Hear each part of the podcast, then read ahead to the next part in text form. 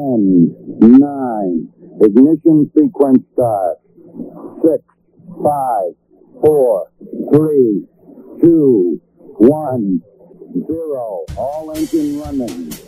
Liftoff. We have a liftoff. Olá, senhoras e senhores, bem-vindos todos e todas ao nosso podcast. Esse é o Física Popular Brasileira. Eu imagino assim uma música bossa nova no fundo e tudo mais.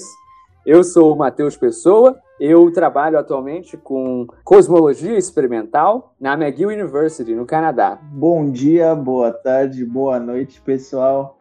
Eu sou Lucas Toneto, sou doutorando na Universidade Sapienza de Roma, trabalho com astrofísica de estrelas de nêutrons e agora eu passo a palavra para o meu amigo Henrique. Eu sou o Henrique, eu atualmente faço doutorado em informática de materiais, né, na área de nanociência e materiais avançados, na Universidade Federal da ABC. Bem-vindos aí, esse mais novo podcast sobre física e pessoas fazendo física. Nesse primeiro episódio de hoje, né, a nossa proposta é conversar sobre um assunto que é, né, Henrique, que é uma coisa muito doida, né? O pessoal realmente sempre está nesse embate aí, que é, por exemplo, quem faz física é predestinado? Como que acontece assim? Como que a pessoa decide fazer física? Que maneira melhor então de fazer isso do que realmente sermos nós mesmos as próprias pessoas que passaram sim, por esse sim. processo. Né? Da minha parte, acho que existem muitos questionamentos relacionados a isso. Dentro da sociedade existe esse estigma de que cientistas são pessoas que são superdotadas, que já nasceram para isso, mas eu não acho que a história é muito bem assim. Qual que é a opinião de vocês? Eu acho que existem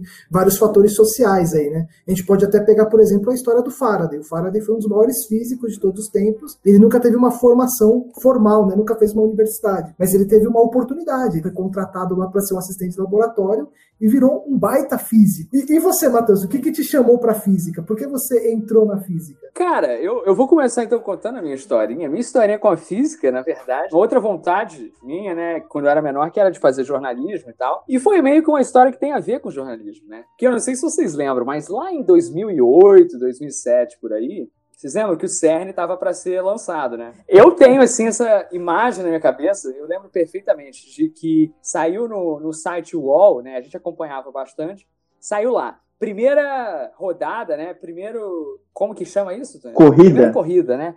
Primeira corrida do CERN vai acontecer amanhã e pode gerar um buraco negro que vai engolir a Terra. Cara, essa manchete, quando eu li, eu falei, meu Deus, que está acontecendo, né?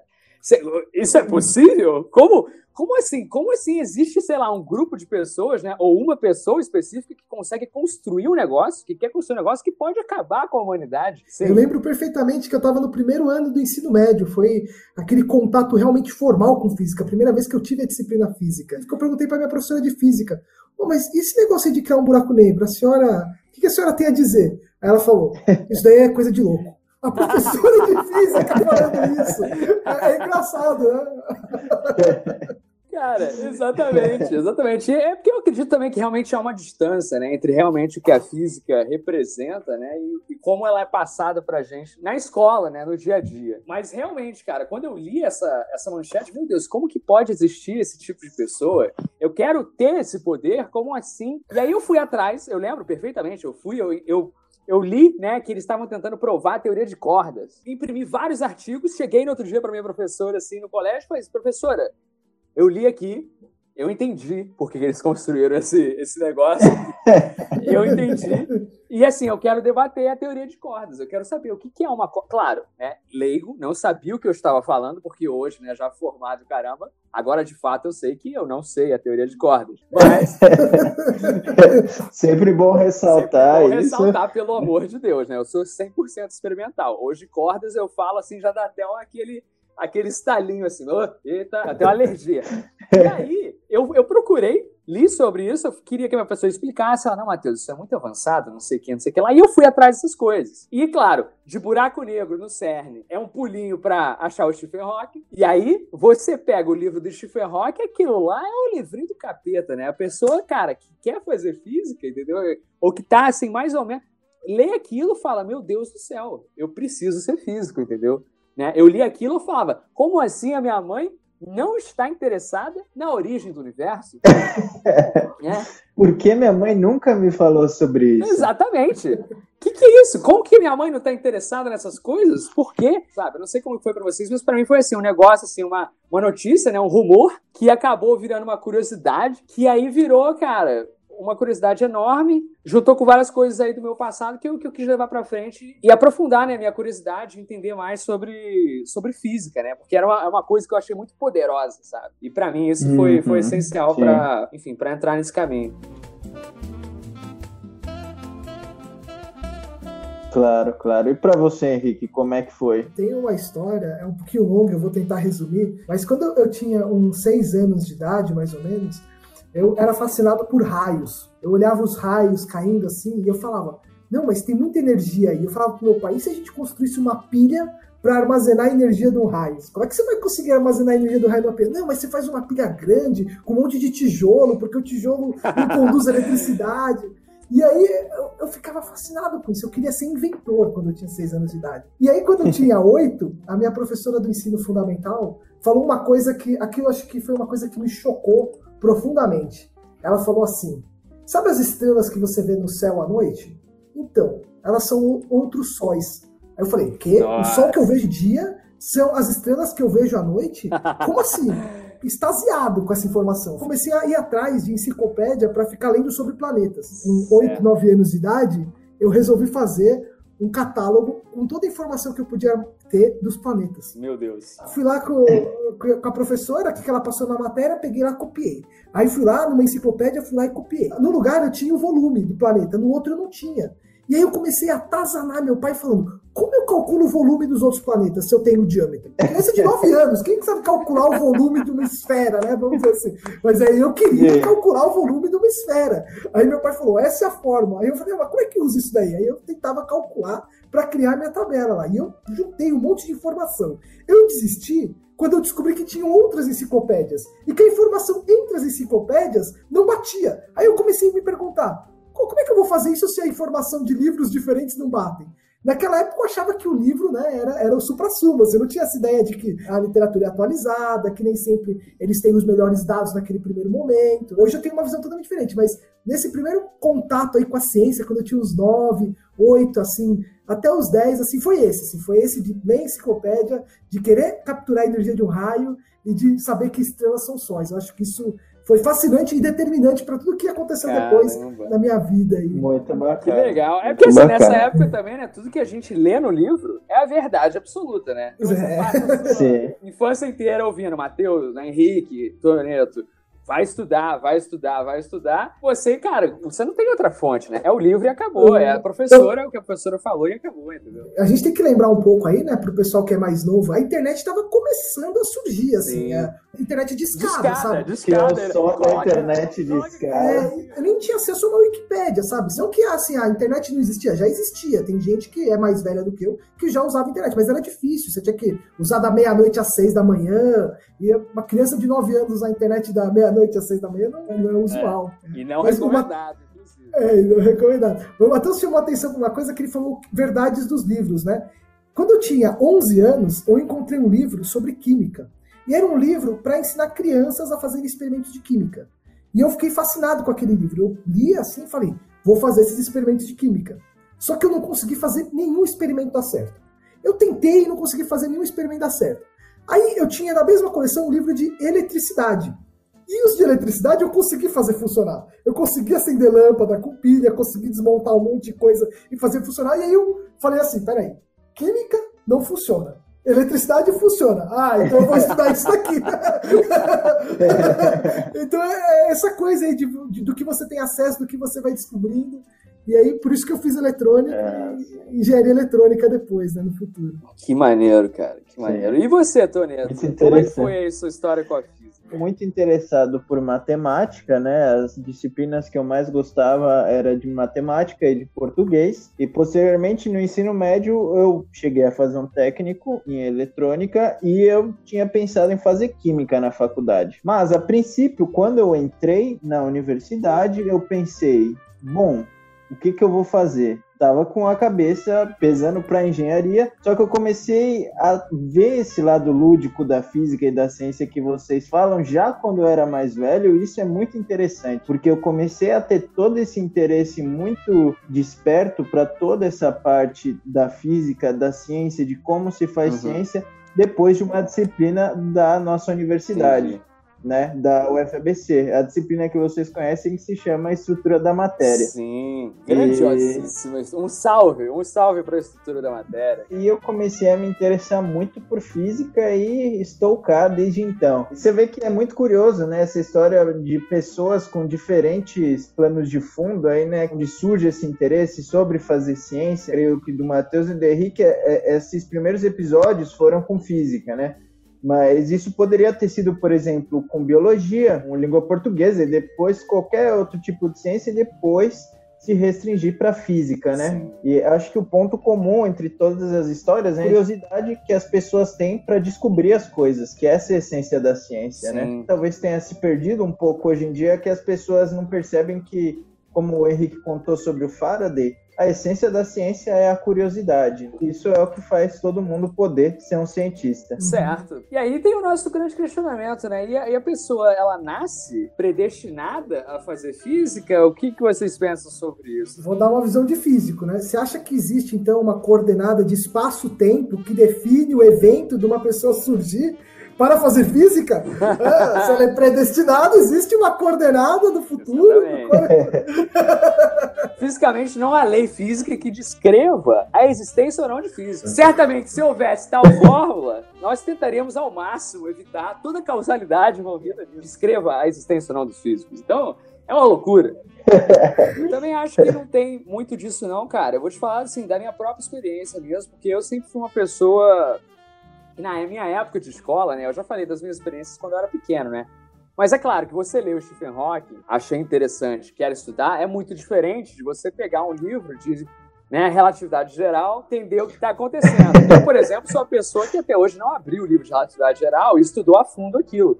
Porque eu descobri também a parte de física que mais me interessa também não é exatamente essa parte teórica e tudo mais. O que pode haver, né, o que é muito importante são esses essas pequenas divulgações científicas né, que a gente vê aí em função do tempo, né, que nem esse livro é, Uma Breve História do Tempo, por exemplo, do Stephen Hawking, que surgiu aí, ou grandes é, divulgadores científicos, né, como o Carl Sagan, o Tyson, né, ultimamente aí, tem feito trabalho uhum. com o Cosmos, né? Que são essas coisas que vão atrair essa curiosidade, né? Eu não era uma pessoa que, sabe, que era boa em matemática, entendeu? Assim, essencialmente, eu sofria e me deixava muito triste sofrer por matemática. E colocava para fazer biologia, geografia, história e tal. Eu li o livro, mano, ia fazer a prova tranquilamente. Beleza, agora, matemática, meu parceiro, mas aí vai que ele muda. E se ele mudar o problema?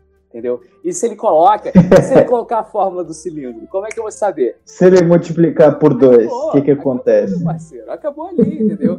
Então teve sempre também essa questão meio mística, assim, meio de, de ser uma coisa intimidadora. Isso é uma coisa que eu confesso que me atraiu, porque eu queria fazer uma coisa que me desafiasse também. É um negócio assim, o meu interesse era pelas coisas que realmente eu não sabia, entendeu? E aí eu fui lá, cara, eu tenho dificuldade nisso, mas eu acho maneiríssimo e eu acho que é isso que vai me manter aí, pô, curioso por mais tempo, né? E estamos aí, plena pandemia aí, fazendo pesquisa assim, né? Claro, naquela, né? naquelas, assim, aquela sofrência, né? Dormindo pouco, acordando cedo e cansado. Eu faço ciência hoje, eu faço física e tudo mais, porque, cara, eu não sei onde eu estaria, entendeu? Se eu não estivesse aqui fazendo o que eu faço. Eu quero dar aula um dia, entendeu? Ser um desses professores, cara, que chega e fala aí que aí o aluno vai lá e fala, meu Deus, entendeu? Explicar as aulas, por aí vai, entendeu? Eu tenho essa visão assim pro futuro e é um negócio sim, que eu quero sim. levar para frente, sabe? Que, pô, para mim é um negócio muito sim. especial. Mas então você acha que você já nasceu com essa habilidade para fazer física, fazer ciência ou foi algo que você adquiriu com o tempo? Ah, foi algo que eu adquiri com o tempo, assim. Isso também foi uma coisa muito de observação, assim, da natureza, sabe? De olhar uma coisa no seu dia a dia, assim, pensar, mas por que, que isso está acontecendo? Como assim? A física é um negócio que te dá a ferramenta para poder explicar, velho, qualquer coisa, qualquer fenômeno físico que você tá, tá vendo, entendeu? É assim, é fascinante. E não existe hoje uhum. uma pessoa no mundo singular, assim, que saiba tudo sobre física. Não existe. Isso nunca vai existir. Nunca vai existir. yeah. Agora eu pergunto para você, Toneto. Imagina o Ayrton Senna, ele nasceu com dom para pilotar um carro de Fórmula 1, certo? E se o Ayrton Senna tivesse nascido na Idade Média? ele teria nascido com o dom de pilotar um carro de Fórmula 1 na Idade Média? Porque não, não, existe um carro de Fórmula 1 na Idade Média. Mas isso então, cavalo. Você tem o dom para fazer ciência, mas se você não nasce num ambiente, numa sociedade onde você tem a oportunidade de fazer ciência, talvez você possa nunca mostrar esse dom. Porque mostrar o dom é só uma evidência dos pontos que contam sua história, né? Então, acontecem muitas coisas no seu caminho e no final você é capaz de estar tá produzindo ciência. Aí você fala, ah, esse cara nasceu com dom para fazer ciência. Talvez ele, o caminho, né, foi guiando ele de tal forma, processos aleatórios, né, encontros e desencontros da vida e que permitiram aí fazer ciência no, no, futuro. Então, de estar predestinado, né, de ter o dom e, e, aquele dom, eu acho que existem pessoas que têm mais facilidade para matemática, têm mais dificuldade para matemática, como Matheus disse, mas eu acho que isso não é impeditivo. Talvez. Uh, Concordo plenamente. Tem muito mais a ver com o ambiente, com as oportunidades. São habilidades diferentes que você pode treinar, Exatamente. né? Exatamente. Eu acho, eu acho que sempre pode melhorar. Talvez você não seja o melhor matemático do mundo, mas você não precisa ser o melhor matemático do mundo para fazer ciência. Tem muita gente fazendo física de qualidade e você nem sabe o nome dessas pessoas. São Exatamente. cientistas invisíveis fazendo ciência de alta qualidade aí. Essa questão de dom, às vezes, tem muito a ver com fama, da pessoa ser famosa, né? E não, e não é realmente isso que importa. O Toneto falou uma coisa bem importante, é curiosidade. As pessoas terem curiosidade é uma essência fundamental para fazer um cientista. Se as pessoas nascem com curiosidade ou se elas adquirem a curiosidade com o tempo, eu acho que toda criança é curiosa. Só que se ela tem pais que não correspondem a essa curiosidade, pais que não permitem ela explorar essa curiosidade, ela acaba perdendo essa curiosidade com o tempo. Então, eu acho que eu tive sorte. Eu tive sorte de terem pais que, de certa forma, incentivaram minha curiosidade, conseguiram é, permitir aí, fosse uma pessoa curiosa, fosse uma criança curiosa. As outras habilidades aí para fazer ciência, eu vou adquirindo durante a minha trajetória. Né? Como o Steve Jobs falou, né? Depois que você vê lá, lá na frente, é fácil conectar os pontos, mas Sim. durante o caminho, como é que você sabe que você está conectando uhum. os pontos corretamente? Boa, né? Queria só comentar Sim. assim para finalizar, que também pode ser um futuro episódio também é que vocês mencionaram de, por exemplo, no final da trajetória você enxerga tudo e vê que faz sentido. Uma coisa que sempre me fascina, né, é ver, por exemplo, alguns dos, dos grandes cientistas, né, brasileiros e tal, e brasileiras, que já estão velhos, né, mas que continuam atuando, que continuam fazendo coisas. É muito raro você encontrar alguém que seja tão é, antiga assim na profissão e que ainda consegue dar uma aula com um sorriso no rosto, às vezes. Claro, às vezes tem uns que são mais carrancudos, mas uma pessoa que está exercendo a profissão mesmo 40 anos depois, entendeu? Então, acho que é assim mais ou menos que você consegue enxergar que a pessoa talvez tenha tomado o caminho certo, que ela ainda consegue estar lá dando uma aula, fazendo ciência, publicando e estando envolvido em vários projetos também. Enfim, é, acho que isso é, é um bom indicativo. Pode reparar, os cientistas são aqueles caras que não querem se aposentar.